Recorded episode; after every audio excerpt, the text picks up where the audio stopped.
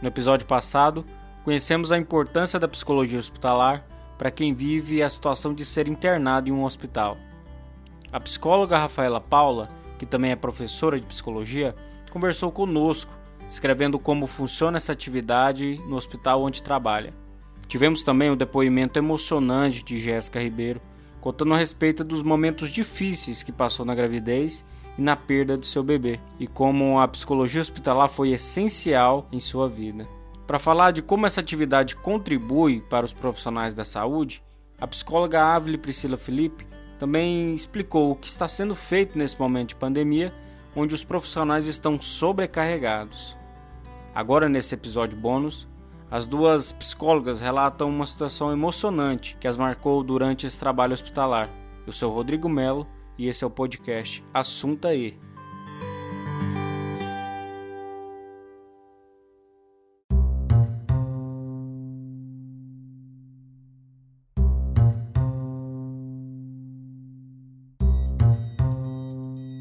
Rafaela, você pode nos contar um acontecimento emocionante que viveu durante um atendimento? Bom, é difícil falar assim para uma entrevista por conta da questão do sigilo dos nossos atendimentos, né? Mas que eu consigo pensar assim é de um bebê que ficou com a gente um tempão na nossa UTI neonatal. Então, é, os bebês costumam ficar de um, dois, três meses, né? Essas mães ficam lá presentes na maternidade 24 horas, dormem lá. Então a gente acaba criando um vínculo muito grande com essas pacientes. E esse bebê era um bebê que não tinha muita chance de sobreviver e ele acabou ficando muito tempo com a gente. A gente não conseguia transferência dele para uma UTI pediátrica, né? Porque lá é uma UTI neonatal apenas. Não conseguia dar alta para casa porque ele precisava de home care. Então acabou que ele ficou mais de um ano com a gente na nossa UTI e a gente fez uma festinha de um ano dele lá no hospital. Então foi um, uma experiência assim bem emocionante, né? Fazer esse aniversário dele, é, primeira vez que ele saiu da UTI, foi para essa festinha é, e envolveu toda a equipe, né? Então foi um momento assim muito emocionante mesmo. Inclusive a alta dele para casa, né? Foi um, um momento assim que envolveu todo o hospital.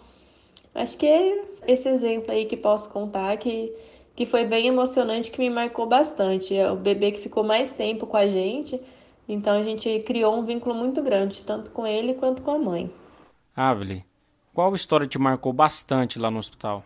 São várias histórias que, que me marcaram, mas tem uma em especial que eu lembro com muito carinho, que é de uma paciente que eu pude acompanhar idosa por volta dos seus 84, 86 anos. É uma paciente com histórico de lúpus bastante avançado e com infecção bem severa no crânio. E a paciente estava na enfermaria, internada e tomando antibiótico, internação arrastada por conta dessa infecção muito severa.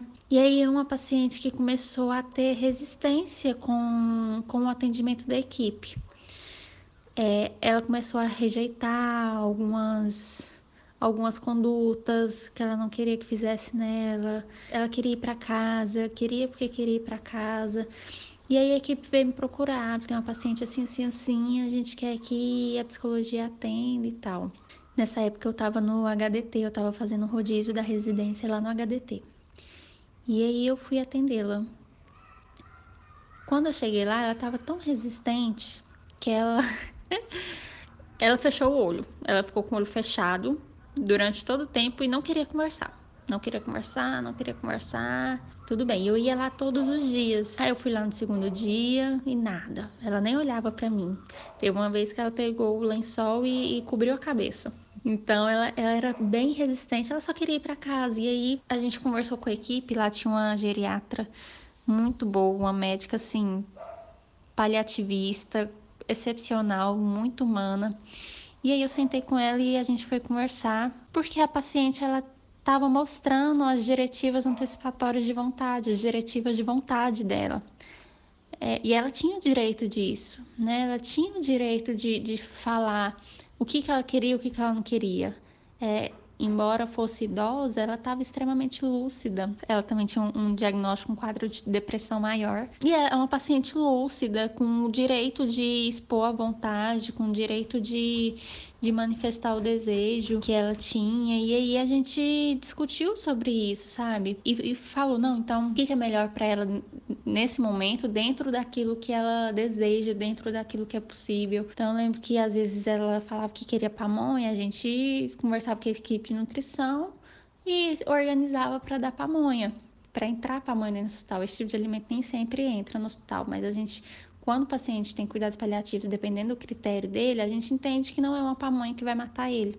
Tem muito essa questão de refletir sobre isso no, em alguns critérios do cuidado paliativo. E aí ela com resistência no meu atendimento, tem uma vez que eu fui lá, aquela e ela, não, não é a psicologia que vai resolver meu problema, não. E assim, com, com uma revolta, sendo hostil com a equipe. Mas ela estava angustiada com toda essa situação e ela estava no total direito dela, né? Tá, ela estava sendo privada de fazer o que ela quer, estava sendo privada de, de ter o desejo dela cumprido, enfim. Só sei que eu busquei de todas as formas tentar descobrir com a família quais eram os desejos dela, quais eram os gostos dela, quais eram as vontades. Eu tentei ao máximo possível tentar descobrir o que dava prazer para ela, porque ela também estava é, começando a gravar o quadro de depressão, e aí eu discuti até com a equipe a possibilidade de trocar medicações que talvez o organismo tinha acostumado. E ela tinha perdido todas as fontes de prazer. E aí eu descobri que ela gostava de balinha de paçoca. E aí, depois de ter feito tanta coisa, tanta coisa, e, nada dela conversar comigo, eu fui lá, comprei um pacotinho de balinha de paçoca. E todo dia que eu ia lá, eu falava assim: Dona ML, né? Vou usar um nome fictício. Dona ML, a senhora não precisa conversar comigo, tudo bem, mas eu, se a senhora me permitir, eu vou estar tá vindo aqui todos os dias te ver. E eu ganhei uma balinha, só que eu não gosto muito dela. A senhora gosta? A senhora quer? E no primeiro dia falou: Não, não gosto não.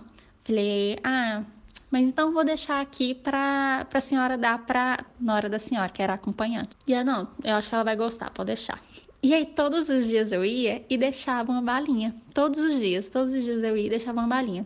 Num certo dia, ela tava com a carinha melhor e aí me cumprimentou, puxou um assunto comigo. Eu aproveitei o momento e a gente começou a desenvolver um relacionamento, conseguia é, intervir um pouquinho mais com ela. Teve um dia que ela manifestou o desejo de ver a netinha, proporcionei esse encontro com a netinha dela, foi um momento muito bacana. Só sei que no final, no dia que ela recebeu alta, ela pediu para tirar uma foto comigo e a gente conversou, a gente teve um vínculo muito bonito é muito bacana e isso me marcou muito, que no, eu tenho uma foto guardada dela aqui e eu lembro dela com muito carinho porque era uma paciente que não, não queria nem me ver. Sempre que eu ia lá, ela fechava o olho, não queria conversar, já falou um monte de coisa pra mim, já, já me xingou e aí a gente conseguiu construir esse vínculo e foi muito bonito. Por meio de algo tão simples, né? Veja só, uma balinha.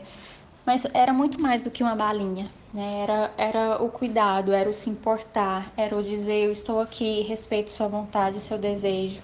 E apesar de não conseguir te levar para casa nesse momento como você deseja, eu saiba que você pode contar comigo, eu tô aqui na sua dor e o um, que eu puder fazer para adoçar esse momento com detalhes eu irei fazer, porque eu acho que é isso que faz a diferença no nosso trabalho enquanto humanização e etc. Ah, detalhe, no final eu descobri que ela comia as balinhas sim. Depois ela me contou, mas como no começo ela estava resistente, né, e tudo mais, ela falou que não gostava. Mas aí depois eu descobri que ela gostava sim e comia elas. Agradeço mais uma vez a colaboração das entrevistadas e a você que ouviu mais esse episódio. Se você não ouviu o anterior, corre lá e assunta para você ver como ficou legal. Esse é o Assunto Aí, o podcast mais importante de Goiás para você. Até semana que vem.